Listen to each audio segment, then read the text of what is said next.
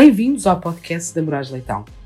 David Silva Ramalho, associado coordenador, e Kyle Hilkens, especialista em criptomoeda e consultor sénior do Ministério Público holandês, falam sobre a investigação criminal em ambiente digital, sobre novas tendências no cibercrime, em particular na dark web, o uso de criptomoedas e de NFTs na prática de crimes. So, hello, my name is David Silva Ramalho. I'm here with uh, Kyle Hilkens. He's a senior advisor to the Public Prosecutor's Office in the Netherlands. And we're going to talk a bit about uh, cryptocurrency investigations and uh, uh all the matters that Kyle deals with. So, Kyle, uh, what is it that you deal with exactly? Uh, so, my name is Kyle Hilkens. I deal with cryptocurrency on a daily basis for the Public Prosecutor's Office in the Netherlands. Um, I have to emphasize that my the things I share right here are based on my own views, not necessarily my employer's. Mm-hmm. So, going from that, uh, what I deal with on a day to day basis is investigations, queries by my colleagues that uh, aren't as knowledgeable as me and my partner um, at the public prosecutor's office. Uh, we do webinars, seminars, those kinds of things to make sure that cryptocurrency and the knowledge about it is spread more evenly throughout the uh, public prosecutor's office, but also with judges uh, and other partners that we have uh, in the Netherlands. So, in that sense, um, that's our primary task. And we also advise uh, the public prosecutors, of course, and the people they work closely with. We advise on the investigative authorities like the police. Um, I think it's the IRS. Uh, it's, it's, it's called in English. Mm-hmm. And um, well, those are the main partners we work with. Okay. So, given your specialty on the field of cryptocurrencies, which yes. I would think would be safe to say, uh, let's start with the basics. What exactly are cryptocurrencies and how are they usually used before we go, of course, into the field of criminal investigations? Okay. Um, well, cryptocurrencies exist in multiple forms. I mean, over the course of 2016, 17 until now, cryptocurrencies have what doubled, tripled, maybe even greater numbers. I think we're looking at more than tens of thousands of cryptocurrencies at this point, not counting NFTs or anything like that, but cryptocurrencies on itself, there are so much of them, I can't even imagine how much uh, there are. Um, what they are, it depends, I guess, on who you ask. I mean, um, if I would have, would have to tell you what they are, I would say there are a trading asset. So you can trade it um, for other assets, other cryptocurrencies. You can trade it for uh, for normal fiat um, uh, uh, currencies, but also for goods. I mean, you can buy stuff with it. You can buy goods online. You can uh, purchase services with them. So it's more of like a, a non-tender asset that you can use to pay stuff with or do transactions do transactions with. You mentioned tens of thousands of uh, different cryptocurrencies most people you hear about uh, Bitcoin yes. and Ether. Are these still the main characters in this in this field? Well, I guess Bitcoin is still the original one, and that is the one that it all started with in terms of that it's known by the public. Uh, Ethereum and Ether uh, is the one that came after. Um, if you look at the bull run from 2016-17, I would say those are the main ones. Um, if we go from that period, there are certainly some other cryptocurrencies that have become more prevalent. I would assume um, Binance Smart Chain, for instance, is a cryptocurrency which is heavily used. Well, it's a blockchain which is heavily used and which has its own uh, cryptocurrency as well. And there are several others as well that, uh, well, that are up there but not quite up there with Ethereum and Bitcoin. Mm-hmm. But they're more heavily used than others as well. Which would you say would be after those two the main cryptocurrencies? Ooh, that's a good question. Um, I'm not going to be able to answer that one because if we look at it from a criminal investigation perspective, mm-hmm. Bitcoin and Ethereum are still the ones that are um, found the most, so more prevalent okay. than others. Um, it also depends which kind of investigations you do if you look at it purely from a cryptocurrency perspective, I guess Solana is okay. heavily used. I not nec- necessarily think that's a cryptocurrency because of its centralized nature, oh, yeah. but who am I to judge?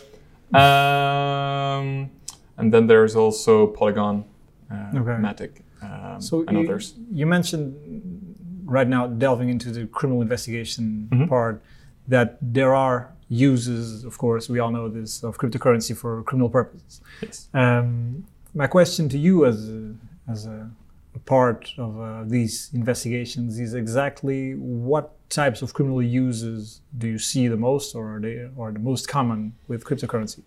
So to start off with the most obvious one uh, is just normal transactions. Let's say you're a drug dealer in Colombia and you want to do transactions and you want to stay outside of the I'm normal. not, okay.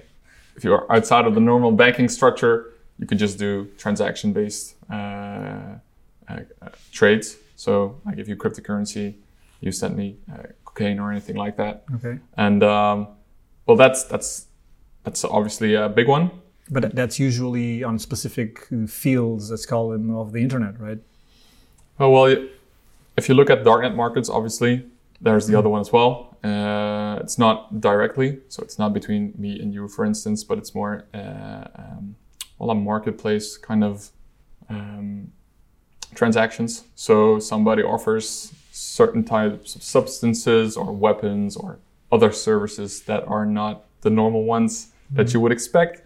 Um, they are primarily paid with cryptocurrency as well. Yes. So Bitcoin would be one of them. Monero would be one of them. Of course, we, we all know the answer to this, but that would be for privacy purposes and for to avoid having a decentralized, uh, centralized uh, entity knowing all your transactions, right? Yes. So it would be that, but it would also be to st- stay out of the crosshairs of uh, any investigative authorities, um, but also because of the swift nature of it. Uh, it's kind of safe to be able to just go to a marketplace, look uh, one of the vendors up, make sure he's um, trustworthy enough to send your cryptocurrencies to, and then order something from the safety of your chair uh, or your own room instead of having to go out to, for instance, the street to get your drugs uh, and, well, get your fix that way. Okay. So you mentioned drug markets, which of course take a big slice of what is the criminal use of cryptocurrencies Mhm. online, but I would imagine there are others. Yeah, so money laundering is one of them. Uh, and money laundering can happen in all kinds of different uh, manners. Um, scams would be one of them. Ransomware, there was also a criminal use in ransom, ransomware because that would be the go-to way to get paid as a uh, as an individual that infects computers uh, to make sure they get paid. Um, let me see others. Um, so pump and dump schemes, those kinds of things What are those? Pump and dump schemes. Um, those are schemes that are used to offset uh, cryptocurrencies at a specific time. So I think there are, I think we can go into two kinds of specifics. There are certain Telegram groups, for instance, that trade on markets and they have uh, a big following. And one of the top guys says, well, today we're going to buy uh, cryptocurrency X and uh, they put that in the Telegram market, and they say, well, there's some uh, due diligence we did, and this cryptocurrency is going to go up really uh, big in the coming 24 hours, maybe a week, and then they tell their followers that their followers follow them into the trade, not knowing that they probably already are in the trade. Price goes up, uh, it starts to explode, goes up very steeply. They sell at a certain point, price goes down again. So that's kind of the pump and dump schemes. And then we also have pump and dump schemes that involve the creation of a cryptocurrency. I haven't seen those in a while, um, but they're certainly there. And that those are more kind of projects that say, okay, we're going to do a new cryptocurrency. Uh, we write the code for it, or we borrow the code from Bitcoin or Ethereum, or we make a token, and um, we put the source code on GitHub but we omit the fact that we already have 1 million of these tokens or 1 million of a specific cryptocurrency. People start buying them, liquidity starts to go into these cryptocurrencies, and then at a certain point, they start selling them again. Okay. That can be at once, that can be in stages, that can be setting multiple orders, so from buying orders to selling orders. Market manipulation. Yes, Yeah. essentially. Okay. As for the for the scams and for the ransomware, of course, we've seen a rise in those. Even in Portugal, we just look at the news and we see them. Um, what exactly would you think, from a gross perspective, is the success rate of investigations going into people who use crypto for these purposes? Because what we find is that there's still a lot of uh, crimes that go unpunished. Yeah, that's obviously the case. I mean, uh, if we could solve each and every crime, we would happily uh, do so. But the fact of the matter is that you have limited resources and you have to spend your time wisely, you have to spend your money wisely, and you have to spend your capacity wisely. So, in that sense, um, I think with each cybercrime subject, maybe uh, comes a lot of expertise that is needed to be able to investigate investigate these kinds of crimes, and this type of uh, expertise is not readily available everywhere. So, mm. if you look at it from a from from the police perspective, for instance, um, in the Netherlands, so you have kind of um, a regional police, uh, interregional police, and then uh, the national police. And with each step you take, there is a possibility that the expertise that you need to investigate these um, these cases increases, but also the the pressure that's on them and the, the, the questions they get asked because of their expertise is much higher than with maybe, for instance, a theft. So in that sense, why, why would you say that?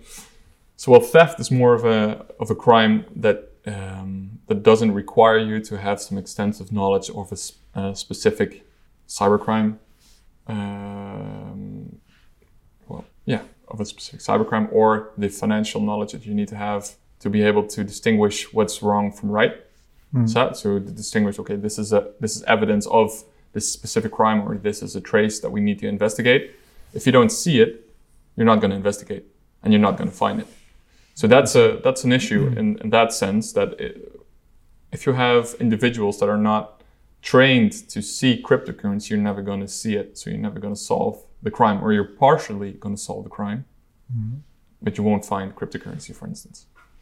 Okay, so if you if you have a case, one of those cases, I understand there are different ways of investigating different cases, of course, but mm-hmm. when some something is put on an investigator's desk and you have uh, a Bitcoin address, you mm-hmm. have a Bitcoin transaction ID, uh, where do you start? What do you do? What does an investigator do? So this, like I said, depends on the knowledge of the person that, that gets this report. So, for instance, so perhaps uh, I should ask, what should they do? Yes, because the reality is, if you uh, encounter someone that doesn't have the knowledge to recognize that it's a cryptocurrency related crime or that cryptocurrency is evidence or a trace in these crimes, then you're not going to be able to find anything. So, what should you do is contact somebody that actually knows okay. the subject. So that's the obvious step one, but I should mention that step because it's more often than not, it's not done.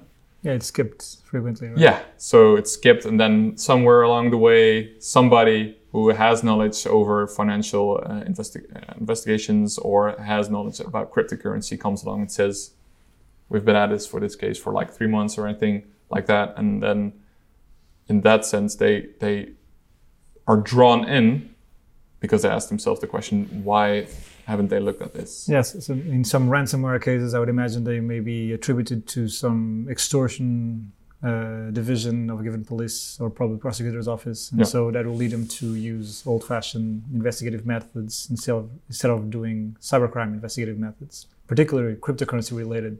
Yeah, and, and even there's a discussion on whether or not cryptocurrency is cybercrime or not. I mean, cryptocurrency in a sense is just another uh, asset that is usable by criminals uh, and normal people, by the way, mm. um, to do their trade, to make sure yeah. their money goes from A to B, and somewhere along the way lose the paper trail.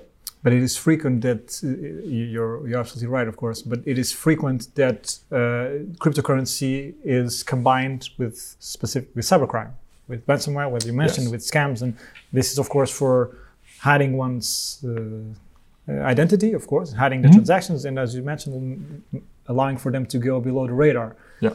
Um, but if you get a case as an investigator and you do that first step, you call someone who knows what they're doing, who knows what a, a transaction ID is, who knows what a Bitcoin address is, who looks at that QR code and knows mm-hmm. uh, this has to do with a given cryptocurrency. Mm-hmm. I would imagine the first step would be to know which cryptocurrency, of course. Of course. It may not only be Bitcoin, though frequently it would be. Yeah. Um, so what is it that they they they should do from your perspective? So, from my perspective, the first things that you should do if you have an address, because that is the most obvious trace of cryptocurrency usage, usage or uh, misusage. In a sense, um, you should go and look at um, tools you have available to you. So, for instance, you can go online, use blockchain.com or blockchain.com or any other of these websites for Ethereum and it's either Etherscan and look at the address, see what happened with. Um, with this address? Is it an address that is um, from a victim of a crime? Is it an address that we can identify as used by a criminal uh, or suspect? Um, and then go from there. So look at the, the type of cryptocurrency you have, determine what are the heuristics in which you can trace it, and then go from there. Okay, so you investigate a transaction. You're, you're talking about uh, of course, blockchain-based uh, currencies, so you can mm-hmm. follow the, the transaction. You go, uh, you try to look into the past, right? Try to look into where this transaction came from, or where it's going, or where it's going. Okay. Yes, because both are equally interesting in that sense. If we go into the past, we probably get to some point where it's coming from a darknet market, or it's uh, it comes from something else in which you're interested in. But the interesting part is more where it's going is it going to an exchange? Is it going to a co-conspirator? Is it going to somebody else? Is he paying somebody? Um, which then, yeah, can you generate leads that give you more of a hook into a place where you can get more information? You could get an identity, probably maybe from somebody else, from a suspect, from another suspect, or from a um, from somebody who is a witness, because it isn't necessarily so that if a, if a suspect makes a transaction to somebody else, that they are co-conspirators in in their crime. They can also mm-hmm. just be paying somebody else for a uh, for a service or something else. For or they can be sending, for example, selling cryptocurrency to someone who doesn't know they are buying, for example, yes. the crypto. Yes. Or um, if you investigate, and of course I have mostly the defense's point of view, mm-hmm. um, but I think they combine adequately. If you have uh, if you go many hops behind in a given transaction, you mm-hmm. will most likely sooner or later find a transaction that comes from a given unlawful origin. Mm-hmm. In any case, this does not mean that the person you're investigating has something to do with that because no. the same way when you get a bill in the coffee, you don't know if this bill came three or four transactions ago from someone selling drugs in, a, yeah. in the street. It all depends on the context. Exactly. So you need to interpret the, first of all you follow the transaction and then you interpret it yeah. according to a, a, given you try to interpret because so transactions in uh, in their context are not necessarily they're kind of like mm, how should i put this they're neutral they're neutral until you can uh, put something else next to it or combine it with other evidence you have that says otherwise or it says this person is uh, it's, it's not his transaction. That's a possibility. It just was found in the vicinity or in, in within a search. It was found, but it's not from this specific suspect. Or you find something that does say that it's from that specific suspect. So you always need to have more evidence to color um, these transactions you see. Mm-hmm. So it's it's not cryptocurrency in that sense. So the transactions and where it's going and where it came from. It's it also needs other evidence. And itself, it's just um, support evidence. Yeah, so you need to interpret it according to both the narrative that is the accusation's narrative and the narrative from the defense's point of view as well, I would imagine. Yeah. If the defense points towards a lawful origin of the crypto, for example, would you consider it interesting for the public prosecutor to investigate it? Of course.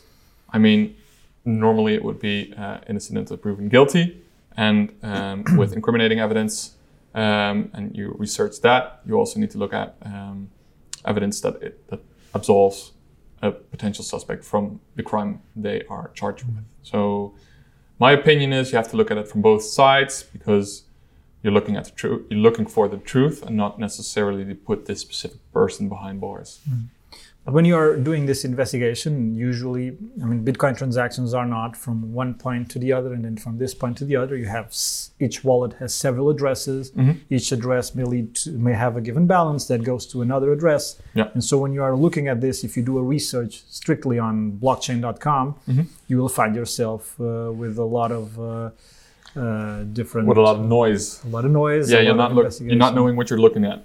Yes, and then ultimately uh, it's hard to see the big picture that perhaps this whole number of addresses will lead to a given direction, and maybe this whole number of transactions may have been pre-planned, and so um, or even that these transactions are going to different directions, of course. So when you have so many addresses as usually happen in big investigations, how do you deal with them, and how do you do this research? So this comes back to what you find.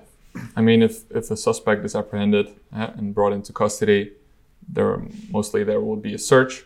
Uh, the search goes through their homes, uh, through their cars, uh, vehicles, uh, work addresses, in in the search of something that points to the crime uh, the person is accused of committing or not, and by that means absolving them from that crime. Um, but if you have a lot of them, for instance, you find a um, mnemonic phrase. Um, you put that in, you can extract all of the different addresses that are in there. Perhaps before continuing, and Yeah, given more- that not everyone knows what a mnemonic phrase or a seed, would yeah, you seed phrase.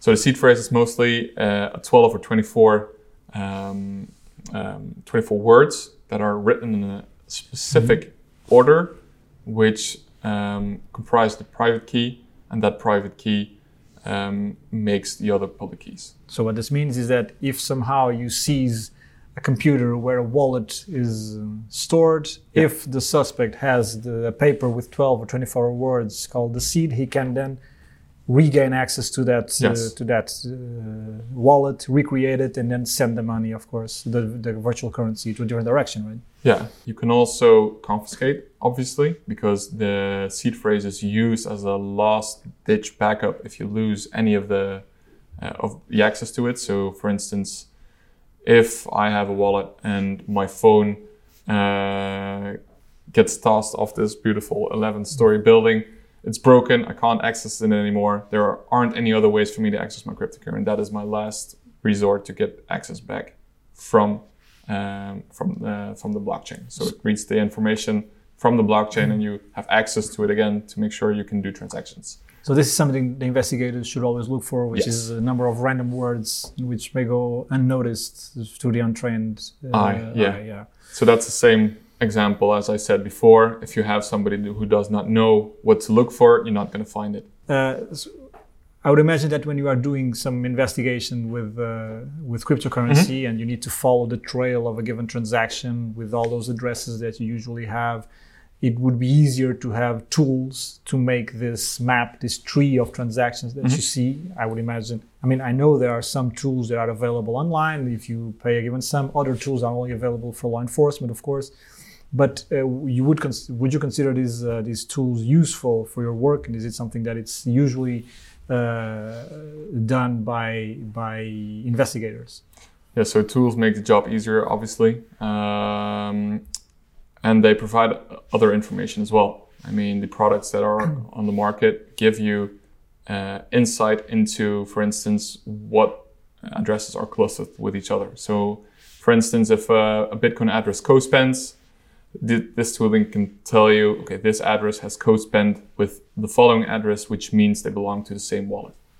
So this obviously makes your job uh, a lot easier because you can then say, based on the clustering that occurred, means that we can now identify two uh, um, addresses instead of just one. When you mentioned clustering, you mentioned uh, tools that allow you to attribute certain Bitcoin addresses to the same origin, right? Yes, uh, through various means. I'm not completely aware of how they uh, do it exactly, but co-spending is one of them. You co-spending when you when you mean co-spending are Bitcoin addresses that uh, have uh, tr- that make transactions to the same destination. Bitcoin addresses that uh, you can somehow attribute to the same origin. Yes, so for, um, Bitcoin is UTXO based, uh, which is inputs. So if I have one Bitcoin and I transfer it to you, you have one Bitcoin on one of these addresses. If you need two Bitcoin, you would have to have another address that has another Bitcoin on it, or get another one on the address I've already sent you one to.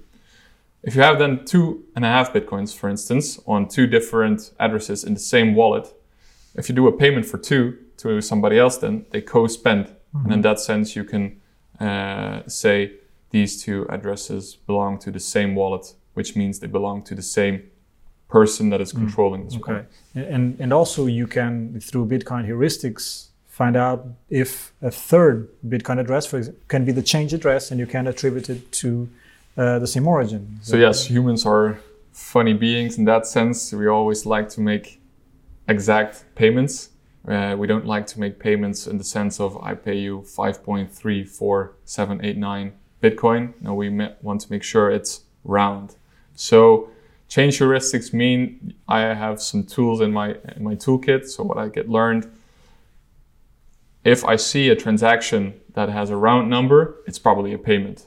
And the other Bitcoin that comes from it to a change address is the change address. But do you search the round number as a cryptocurrency round number or as a fiat currency round number? Because sometimes be it's 5,000 euros and yeah. that would be point something Bitcoin. They can be both.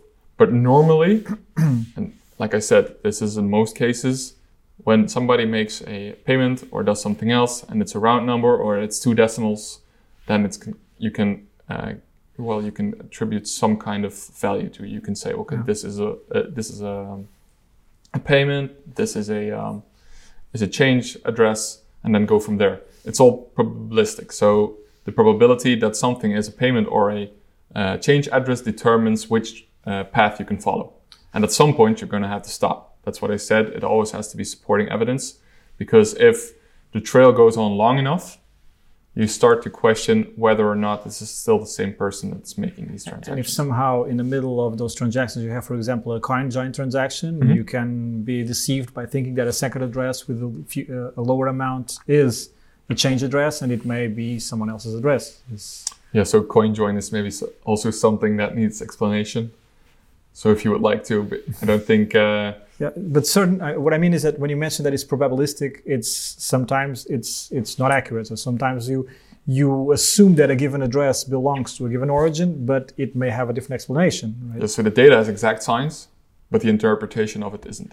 Yeah, it's based on the knowledge of the investigator that's investigating this crime. And all, in the end, they have to write a report. It has to go to a judge, and the judge has to look at it and see if he can follow uh, the things that have been put in this report mm-hmm. and then go from there. But uh, is do you think that most judges feel the need to be assisted by someone like yourself who is uh, well versed in these areas of cryptocurrency? Well, I can't speak on behalf of any judges. Of course. Um, so I don't know what uh, knowledge level they have. Um, I think it would be a good idea if they encounter these things and have questions about it, that they get in the ex- get the experts to make sure they um, they know what they're looking at. Mm-hmm. And normally, when a report is made, uh, the investigator obviously um, um, puts a lot of effort in it. Um, it depends on his knowledge level, or if he writes it down in a certain manner that also a judge can comprehend it and also interpret it the, the same as he uh, intends to put it forth. Mm-hmm. But I think if they're looking at complex cases, it's always a good idea to have somebody uh, that can explain these kinds of transactions to them. Of course. We've been speaking mostly, even though we haven't been saying the name, mostly on Bitcoin transactions. Mm-hmm. But we also have Ether, which is uh, one of the, the largest um, cryptocurrencies as well. Do you see also a use of this cryptocurrency for criminal purposes? Well, Ethereum is uh, the I'm not sure if it is the biggest altcoin, but it was the big, biggest altcoin. And uh, in terms of Ethereum itself, I'm not quite sure if I can say that uh, is primarily used or uh, for criminal purposes. But what you do see is that all of the tokens you can put onto Ethereum and onto the blockchain, uh, uh, so those coins get used by suspects, criminals for certain purposes. So, for instance, creating a token, an ERC 20 token, for instance, um, which is a, like a new cryptocurrency on uh, mm-hmm. the Ethereum blockchain. this token can be used for pump and dump schemes, for instance. Or this token can be used to scam other people out of their money uh, by rug pulling. And then there are also NFTs, uh, because there are a different mm-hmm. type of token on Ethereum. It's called ERC721, I believe. NFTs can also be used for money laundering. Okay. But there is also a use case for these kind of tokens that is non-criminal. When you say NFTs are used also for money laundering, I mean we've all heard heard about NFTs, about the, the monkeys that you buy and The Bored Ape Yacht Clubs. Yeah, exactly. And uh, people don't fully understand why some are paying for it, but it's this is something that is, of course, applicable to all art or some art at least.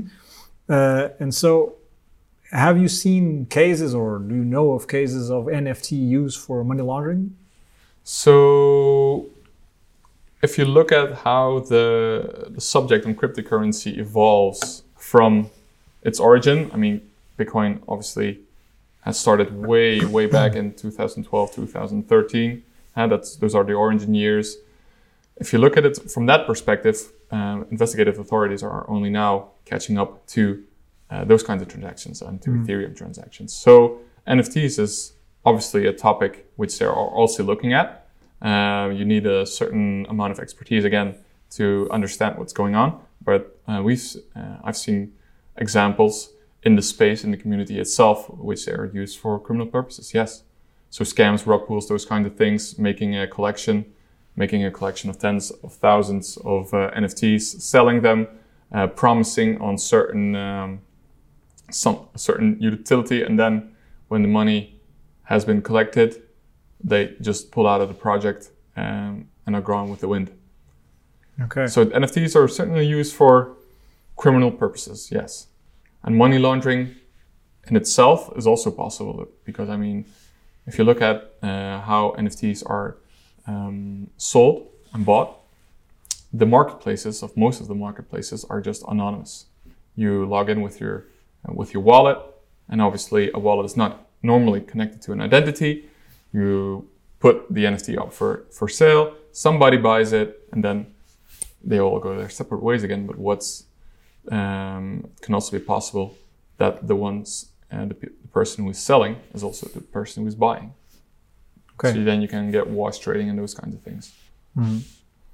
And um, we recently we've seen a switch from um, the use of crypto normal cryptocurrency or most well-known cryptocurrencies such as Bitcoin and Ethereum to we've seen a switch to Monero and privacy coins, and in order to make transactions on the blockchain that is hidden. Um, this happened with the new AlphaBay happened with White House Market. Uh, this keeps happening on drug markets online, and of course, it is it is used in different uh, markets. Have, have you felt, or do you think that this puts a significant challenge to criminal investigations? So the cryptocurrencies you've just mentioned are designed with privacy in mind. Uh, so in that sense, they have the sole purpose of uh, ensuring um, privacy for their users. So yes, it's more difficult for investigative authorities to uh, investigate cases in which they have been used. On the other hand, there are also ways to deconstruct uh, some of these transactions and their origins can become public again, or not public, but uh, can be known to investigative authorities. So it's a kind of a cat and mouse game between uh, criminals and the people that are trying to catch them, and um, how they are able to dodge them or how they are able to catch them. It's constantly evolving. And between the, the techniques that have been used, we've heard a lot about uh, chain hopping as well.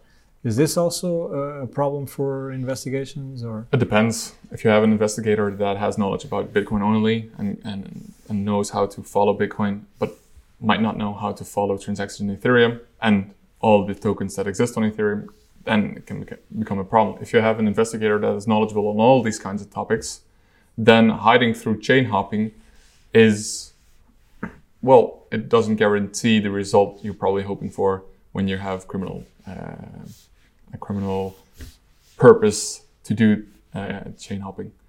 It's nothing else than going from one to the other one to the other one to the other one.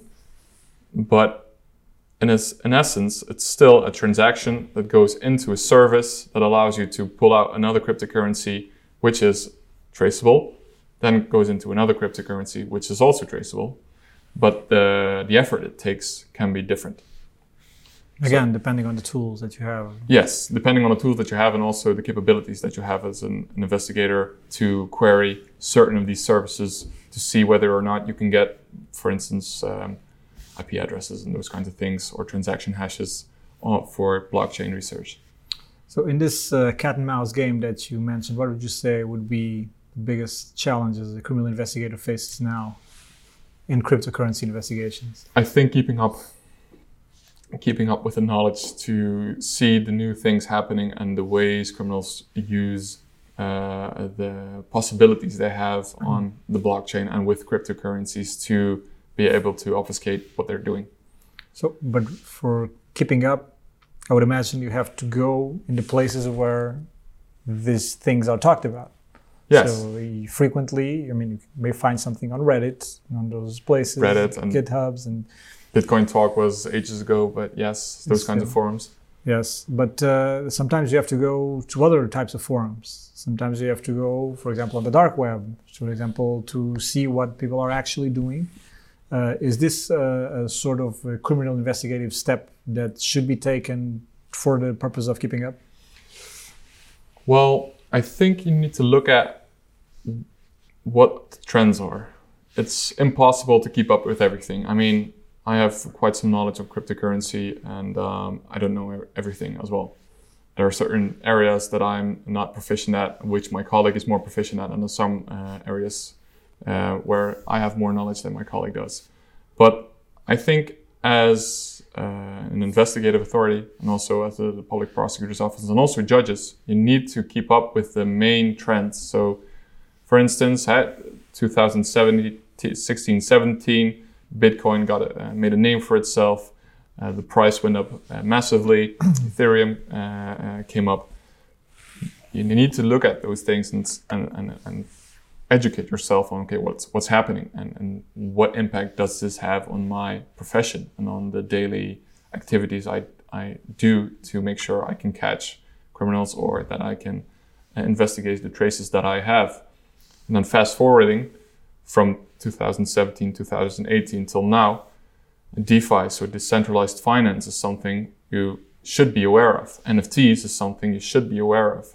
You should be aware of the uh, of the opportunities it gives certain individuals to stay one step ahead. And not everyone should do that. So I'm not asking anybody, uh, so any everyone in a, for instance, a police unit to know about these things but there should be a somewhere a point of knowledge that knows about this stuff or knows how to redirect you to somebody else that does know about any of the trends happening. Okay. Thank you very much, Kyle. I think we pretty much ran out of time. thank you for your for your talk. Thank you. Thank you.